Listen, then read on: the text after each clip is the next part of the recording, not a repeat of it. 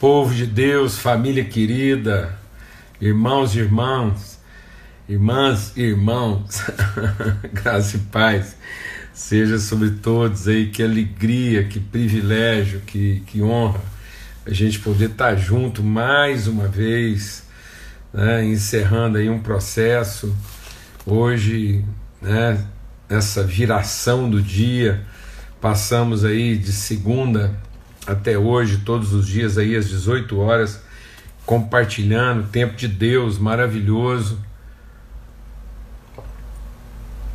Meu coração renovado, inspirado.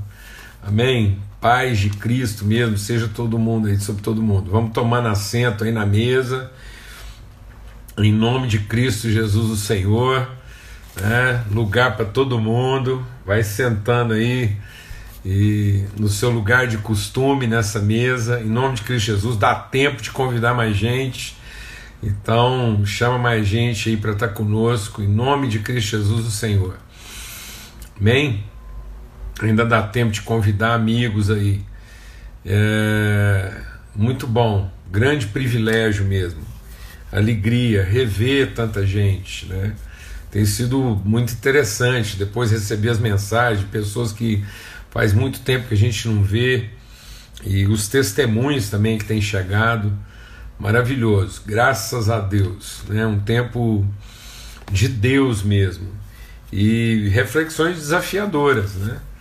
Estamos aí uma semana assim é, de muito desafio, graças a Deus, e mas de muita revelação, de muita transformação mesmo. Então essa é a nossa proposta, né?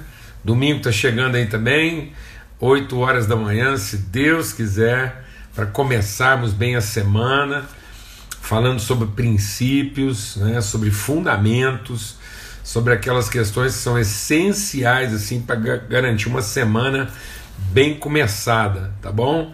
Em nome de Cristo Jesus, o Senhor, uma semana de primeira não começa na segunda.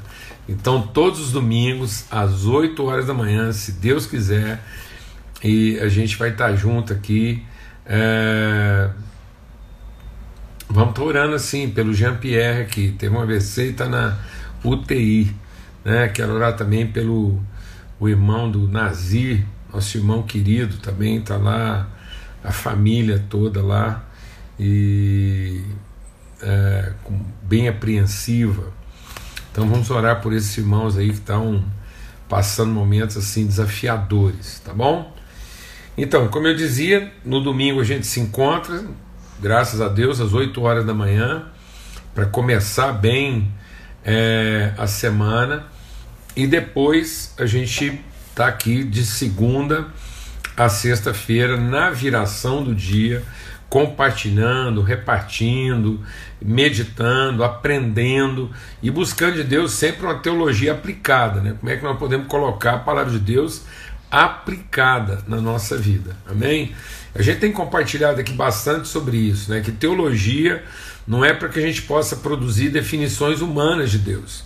A palavra de Deus, a nossa meditação é para que a gente entenda as definições divinas do homem. Como é que Deus define o homem? Amém? E não como é que nós gostaríamos de definir Deus. Então vamos ter uma palavra de oração. Muita gente compartilhou aí é, sobre desafios de enfermidade na família e nós queremos orar mesmo assim, a mão de Deus sobre essas pessoas. Né? Então, crendo nisso, crendo na suficiência, crendo na providência, no cuidar de Deus. Amados, quando a gente ora, a gente está diante do nosso Pai. Na verdade, as nossas necessidades ele já as conhece toda. Então, orar é para que a gente possa entregar a virtude. A oração vale pela nossa entrega, para que Deus tome desse espírito entregue, desse empenho, desse desejo de favor em relação às pessoas e o espírito use isso como substância, né, de cura, de transformação, de libertação na vida das pessoas. Tá bom? Pai, muito obrigado. Obrigado pelo teu amor. Obrigado que o Senhor é o nosso Deus e o nosso Pai. E a gente quer repartir o nosso pão, o pão nosso de cada dia, Senhor, dá hoje a suficiência, Senhor, a virtude própria para todos esses desafios apresentados aqui. Então, pessoas que estão vivendo situação grave agora, hospitalizadas, na UTI, situações assim, surpreendentes, grande impacto sobre a família. Senhor de misericórdia, Espírito Santo de Deus, Espírito Santo de Deus, toma mesmo das nossas vidas como instrumento de fluir. Espírito de Deus toca, toca, visita, apalpa Coloca a tua mão sobre a vida dessas pessoas. Nós queremos ver o reino, o reino do Senhor chegando até as pessoas e, e a tua vontade se revelando. Nós clamamos mesmo agora cura, transformação, livramento, em nome de Cristo Jesus. Nós sabemos que o Senhor faz sempre o melhor, mas o nosso desejo, o desejo do nosso coração, nós clamamos como filhos é ver os nossos irmãos de pé, libertos, livres, ó Deus, e ainda podendo compartilhar e repartir virtude entre nós. Por isso nós clamamos aqui agora por salvação, por livramento e pelas nossas vidas, ó Pai, para que sejam iluminados os nossos olhos, para que o nosso entendimento seja transformado. À luz da tua palavra, Espírito do Deus vivo, sopra agora. Espírito do Deus vivo, sopra agora sobre cada um de nós, sobre nossas vidas e move-nos, desloca-nos para o lugar que o Senhor quer nos colocar, lugar de entendimento, de revelação. Livra-nos de nós mesmos, ó Deus, e desloca-nos ao lugar da revelação, no nome de Cristo Jesus. Amém e amém. Graças a Deus. Graças a Deus. Amém. Aleluia. Abra sua Bíblia lá em Hebreus, no capítulo 9. Hebreus, capítulo 9. E diz o seguinte: Quando, porém, verso 11 Hebreus 9, 11. Quando, porém, Cristo veio. É, desculpa. Hebreus 9, 1, não é 11. Então, Hebreus 9, 1. Ora, a primeira aliança também tinha preceitos de culto divino e o seu santuário terrestre porque foi edificado um tabernáculo, cuja parte da frente, onde estavam o candelabro, a mesa e os pães da preposição, se chama o Santo Lugar. Logo, por trás do segundo véu se encontrava o tabernáculo que se chama o Santo dos Santos, ao qual pertencia um altar de ouro para um incenso e a arca da aliança totalmente coberta de ouro, na qual estavam uma urna de ouro contendo maná, o bordão de Arão que floresceu e as tábuas da aliança. Sobre a palavra estavam os querubins, da, sobre, desculpa, sobre a arca estavam os querubins de glória e com a sua sombra cobriam o propiciatório. Mas essas coisas não falaremos agora com mais detalhes. Ora, depois que foram feitos todos esses preparativos, os sacerdotes entravam continuamente no primeiro tabernáculo para realizar os serviços sagrados. Mas no segundo, o sumo sacerdote entrava sozinho uma vez por ano, não sem sangue, que oferece por si pelos pecados de ignorância do povo.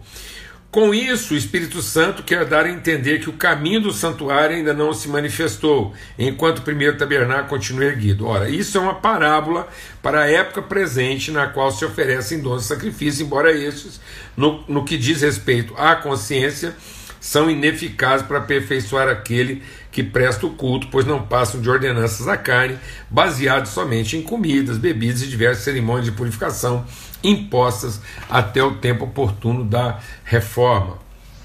Por que, que a gente está dizendo isso?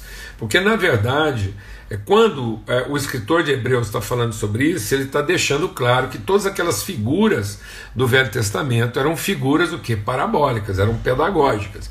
Infelizmente, muita gente olhou para essas figuras como se fossem figuras de fato litúrgicas e se apegaram à relíquia, se apegaram à figura em vez de entender o significado delas, tendo Deus outrora falado, agora não é Hebreus 11, não, é Hebreus 9, 1. Então, tendo Deus outrora falado, agora nos fala através do seu Filho Cristo Jesus. Amém? Então, ele é a perfeita imagem. E essas figuras são parabólicas. Então, nós olhamos para isso. Em que contexto? Né? O contexto de que essa arca que conduzia o povo pelo caminho, ela sinalizava a presença de Deus.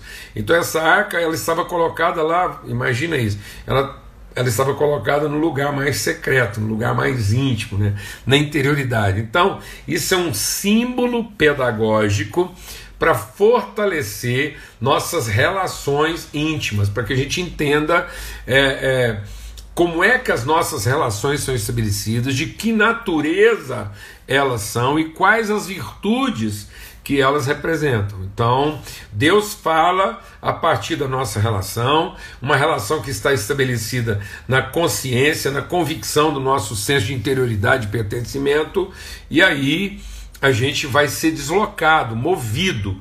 Glória a Deus. Então, essa arca representa, deixa Deus ministrar o nosso coração, a revelação, a propiciação. O que é a propiciação? O favor de Deus. Mas o favor de Deus não é para me manter no lugar onde eu estou.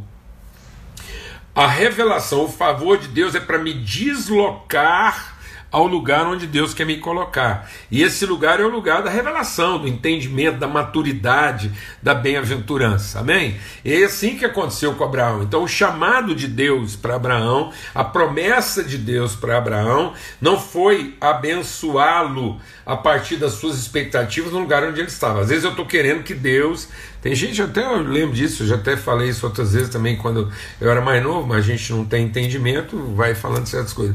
Ah, Deus tem o tamanho exato do buraco do seu coração. Graças a Deus não é nada disso, porque se, se eh, entendeu? Já pensou se Deus fosse só da dimensão da carência de cada um, seria terrível. Então, amados, Deus não preenche nossa carência.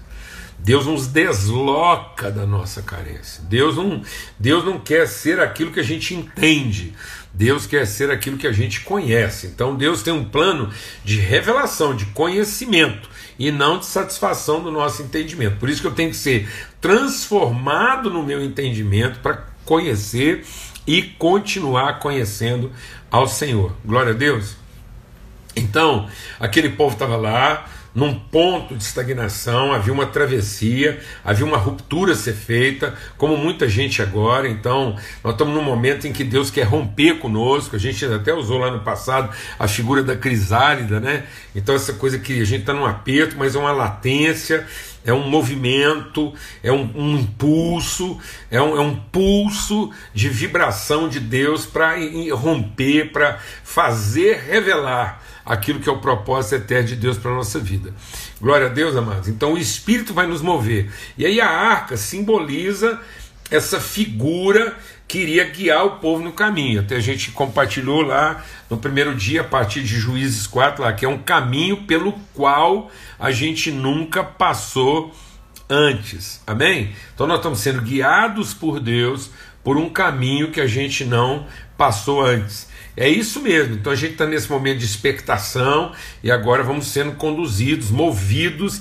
Esses sinais, esses, essa pedagogia, essa instrução de Deus é para desafiar, é para empurrar a você e a mim para que a gente possa entrar numa dimensão maior de conhecimento e de revelação. Glória a Deus, romper esse, esse mundo, né?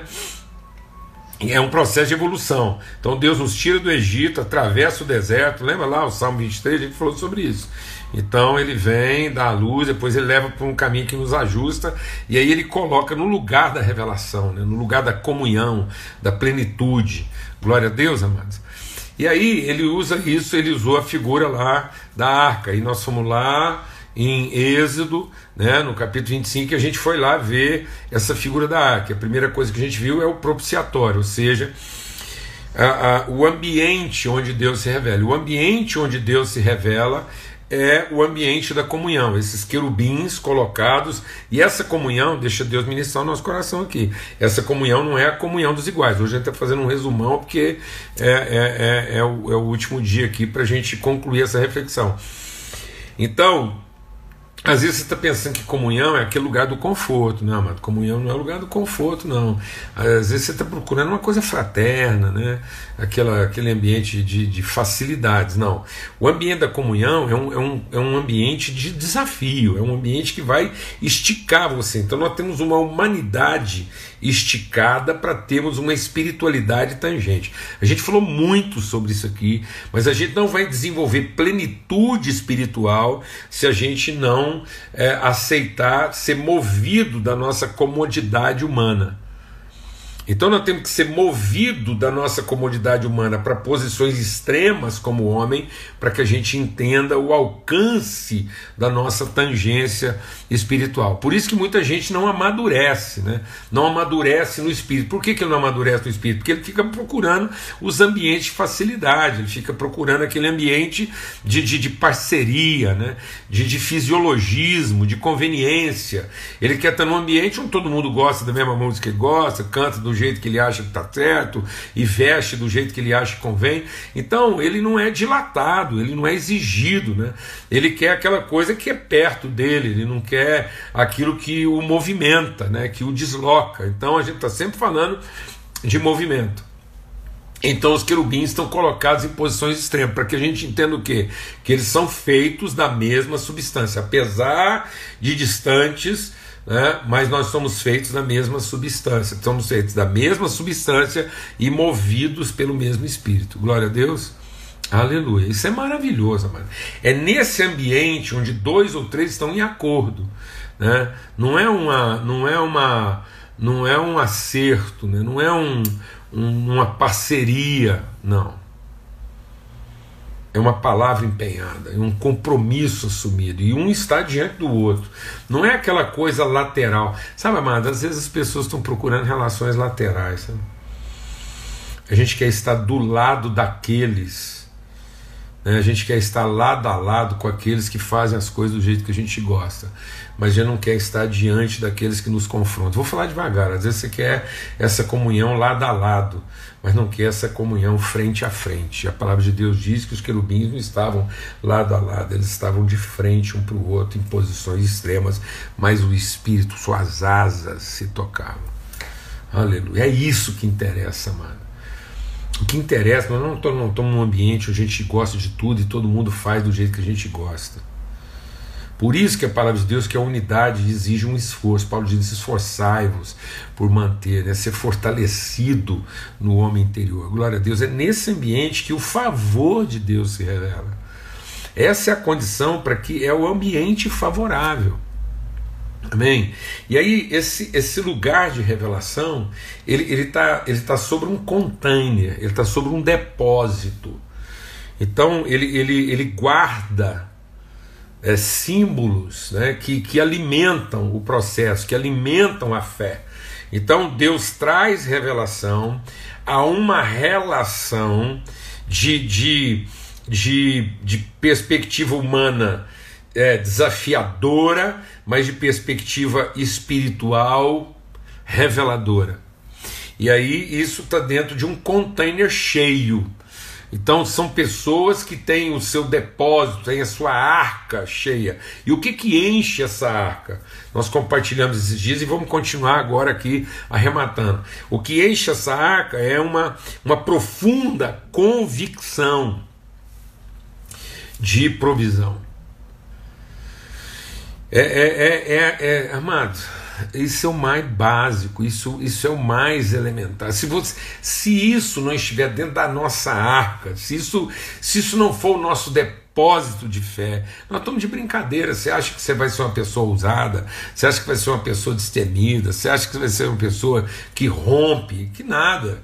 Porque se, se uma das principais carências de você é o futuro, é quanto você vai ganhar ou deixar de ganhar, e o que, que você vai comer, o que, que você vai vestir, então Deus não é pai. Vamos ser honesto aqui. Deus é patrão. Então muitas pessoas ainda estão tendo uma relação com Deus de patrão e pensando que, que tudo na vida deles vai acontecer porque Deus é profundo reconhecedor dos seus esforços e vai remunerá-los à altura desse esforço. Eu vou te falar uma coisa: quem primeiro pensou isso foi Lúcifer. Quem primeiro pensou a relação com Deus dessa forma, que Deus é o pagador dos seus esforços e que ele poderia obter melhores remunerações a partir do momento que ele se esforçasse mais, foi o Lúcifer. E sabe o que aconteceu no momento seguinte dele ter pensado isso? Ele deixou de ser o anjo de luz e passou a ser o Satanás, o Beuzebu, o Deus das moscas, o capeta, o coisa ruim, o pé rachado. Você está entendendo isso, mano? Nome de Cristo Jesus. As pessoas não estão entendendo, tanto que isso compromete os processos. Acha que isso é uma coisa assim que ela pode ir levando para o resto da vida que ela pode manter uma certa dose de ansiedade que está tudo certo. Que é normal. Não, amados. O povo está brincando, tem hora sim de cristianismo, isso é desafiador, isso é confronto. Confronto, é vida transformada, é entendimento transformado. Senão não vai funcionar. Senão você vai escutar de tudo, menos o favor. Você vai estar em tudo quanto é lugar, menos no lugar propício, no lugar favorável. Então, o que que o que está lá na base, na sustentação desse lugar favorável? Por que, que a relação é favorável? Por que, que, por que, que esses dois seres em posições extremas conseguem ter é, espiritualidade plena? Porque na base, a sustentação da relação deles está no fato de que em Deus há toda provisão. Eles não têm que estar ocupados com outras coisas, eles não têm que ficar escondendo o pão do outro. Eles não têm que acordar de madrugada para comer o bife, pra... eles não têm que guardar o último biscoito da lata, mas que conversa.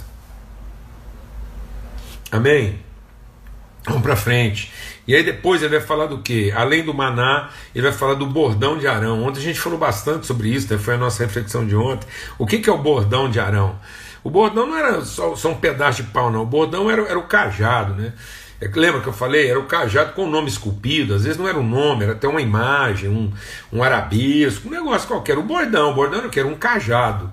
Era um cajado que identificava a tribo, né? identificava lá as tradições e, e os direitos da tribo. E Deus falou assim: traz aqui. E sabe o que, que o bordão representa? Deixa Deus ministrar o seu coração. Sabe o que, que o bordão representava? Poder. Então, a, a, o cajado o bordão do patriarca era o seu símbolo de poder.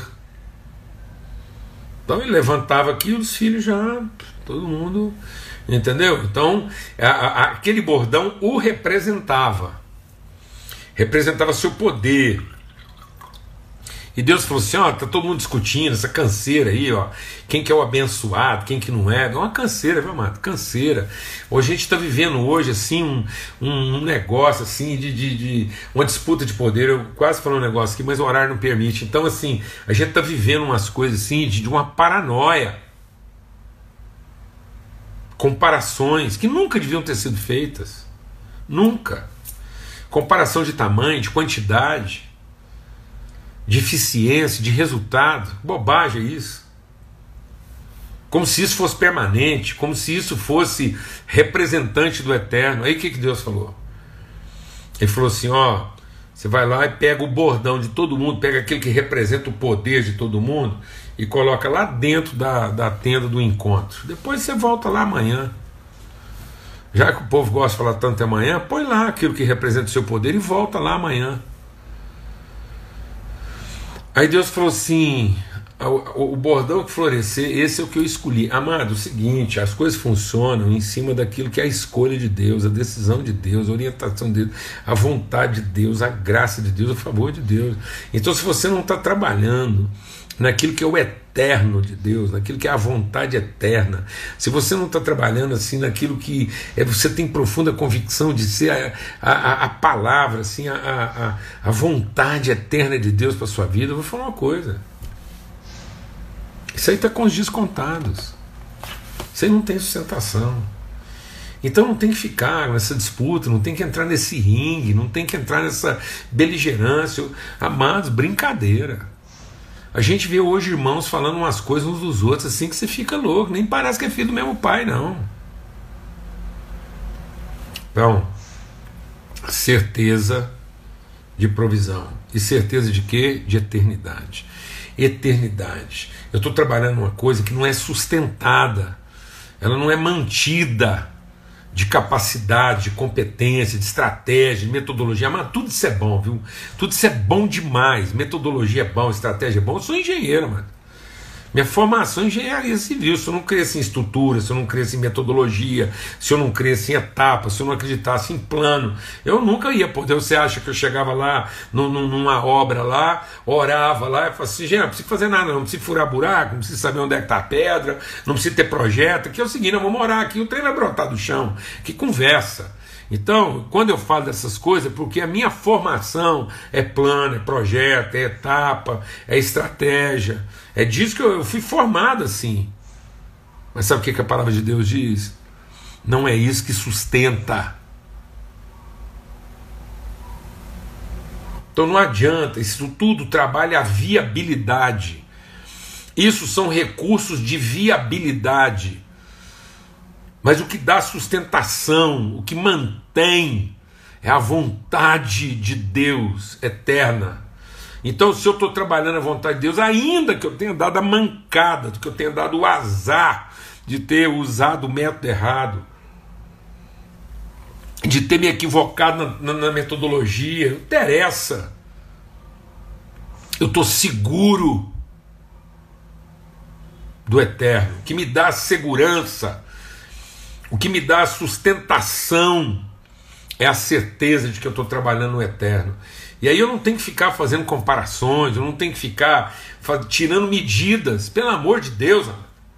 Tem gente hoje que entra em depressão porque está constantemente com a régua de medir ali, fazendo comparações que nunca deviam ter sido feitas. Estão me entendendo o que eu estou falando aqui ou não? Então, certeza de provisão, certeza de eternidade. Bom, agora a última coisa, qual é coloca lá dentro também as tábuas da lei. O que, que são as tábuas da lei? Palavra. Porque a provisão e a eternidade estão relacionadas à palavra. Então muita gente, muita gente não consegue, vai falar, ah, não consigo escutar Deus, eu tenho um problema tão grande de ansiedade, estou sempre preocupado com o futuro. Você fica falando nesse negócio de eterno, isso para mim é muito subjetivo. Dá uma coisa prática, dar uma coisa prática para você.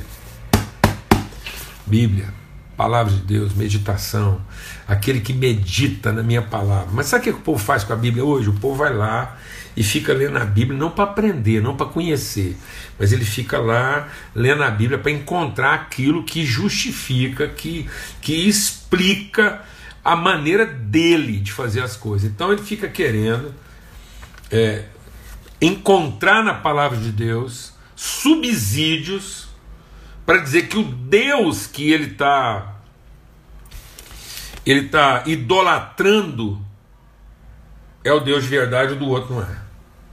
Não. Não vai para a palavra de Deus para definir Deus. Vai para a palavra de Deus para ser orientado por Ele. Aprenda.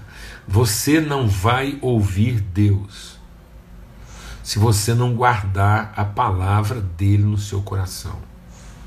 O papel do Espírito Santo não é colocar um megafone no seu ouvido e falar assim: Ô oh, meu filho, ô oh, meu servo, eis que eu te digo. Não.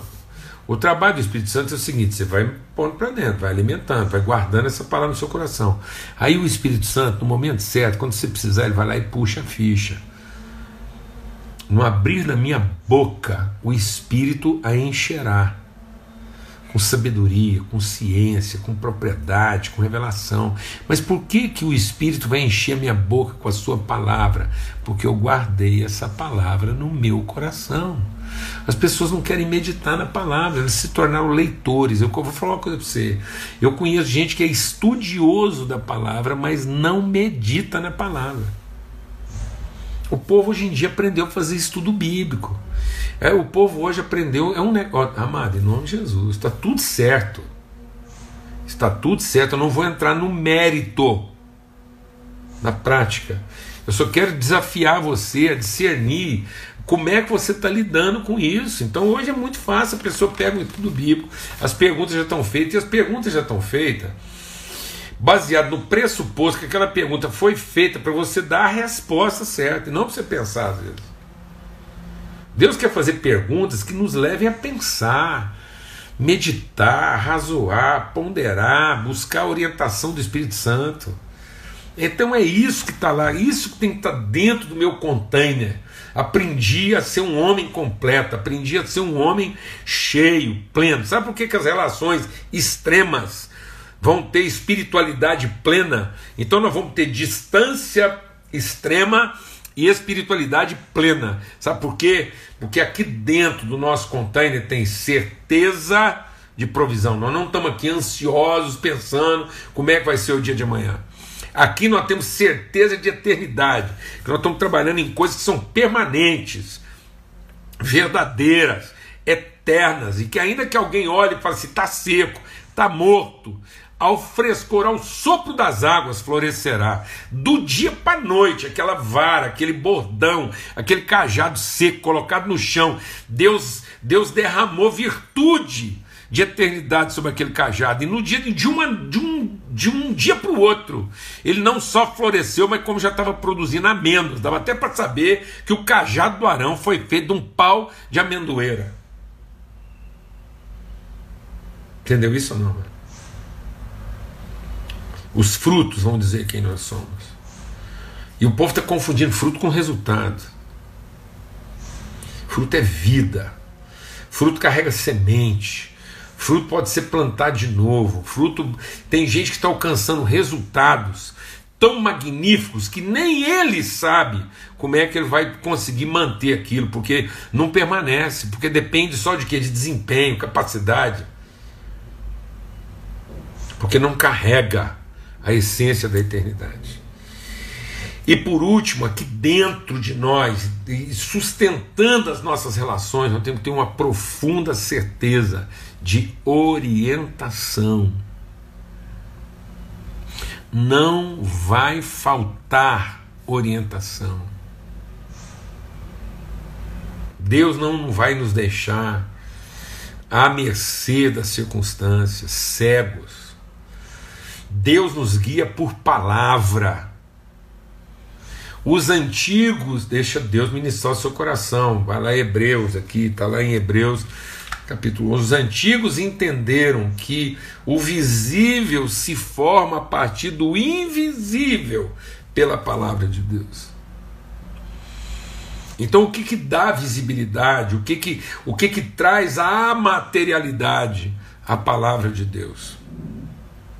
Muita gente ansiosa, perturbada, muita gente deprimida, porque fica pensando que, que, que, que Deus não fala, que Deus não se comunica, e é gente assim, desorientada, correndo um lado para o outro, apavorada.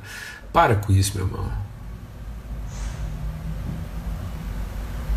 Enche o seu coração da certeza de que em Deus há provisão de que em Deus nós estamos trabalhando realidades eternas. E de que em Deus nós vamos ter toda a orientação que nós precisamos. Deus fala. A primeira coisa que nós sabemos de Deus é que Ele fala. O Filho dele é o Verbo encarnado. O Filho de Deus é a palavra encarnada. Deus criou todas as coisas falando. Mas sabe o que está acontecendo, mano? O povo não quer ouvir, não, mano. O povo quer falar. A nossa religiosidade hoje está mais carregada daquilo que a gente fala para Deus do que aquilo que a gente quer ouvir de Deus. Entendeu? Então o povo está usando a Bíblia. Como, tem gente que usa a Bíblia como se isso aqui fosse promissória. É, isso mesmo. Tem gente até ensinando isso. Tem gente que está ensinando isso. Como, ah, pega essa promessa e apresenta a Deus, vai lá. Vai lá receber. Aí o povo acha que a promessa é uma promissória. É um título. Que, que, a, que as promessas aqui são títulos de dívidas que nós vamos lá receber de Deus. Então é uma falação. Aí o povo usa, deixa Deus ministrar o seu coração. O povo está usando a palavra de Deus para falar, para exigir, para apresentar a Deus títulos de cobrança. E não para ser orientado, para saber o que, que Deus já te deu. Então deixa Deus ministrar o seu coração. As promessas de Deus não são para você ir lá receber.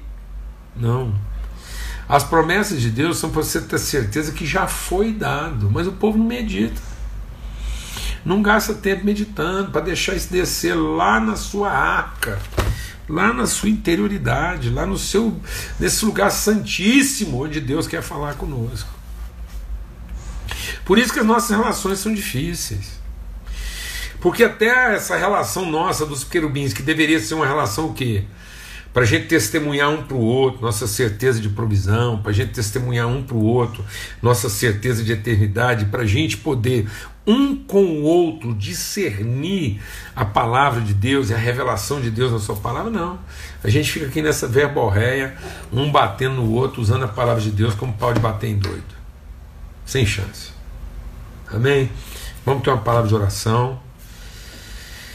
Eu espero, em nome de Cristo Jesus, que essa meditação tenha assim enriquecido o seu coração e desafiado você a entender que quando esse, essa referência de espiritualidade bem fundamentada, de humanidade bem resolvida, a partir de uma convicção clara de provisão, de eternidade e de direção, de orientação, e, e, que isso move, isso desloca, isso, isso faz com que a gente possa romper qualquer limite para possuir de maneira ousada, ousada e determinada. Só quero uma coisa de vocês: que vocês sejam fortes e corajosos, diz o Senhor para Josué.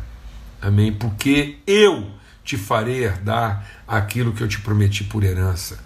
É isso que Deus promete para nós. Amém?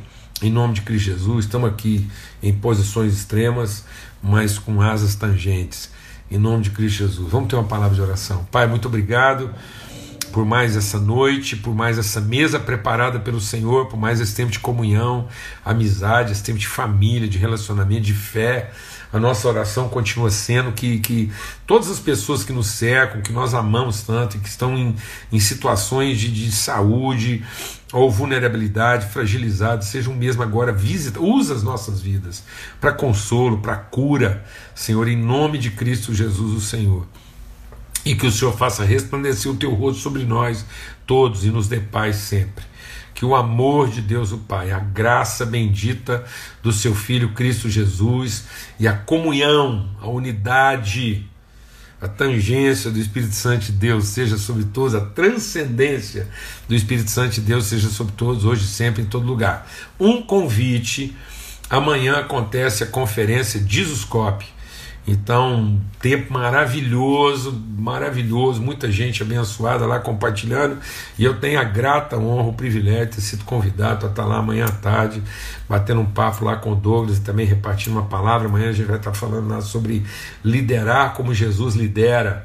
Eu recomendo você, se puder, acompanhar toda a conferência, mas gostaria muito que você também é, recebesse lá aquilo que a gente tem para compartilhar sobre uma liderança é, tendo Jesus como referência, como inspiração, tá bom? Forte abraço a todos, fiquem na paz, até domingo, até amanhã, lá no Dizoscope, até domingo, se Deus quiser, no nosso encontro aí às 8 da manhã, tá bom? Forte abraço.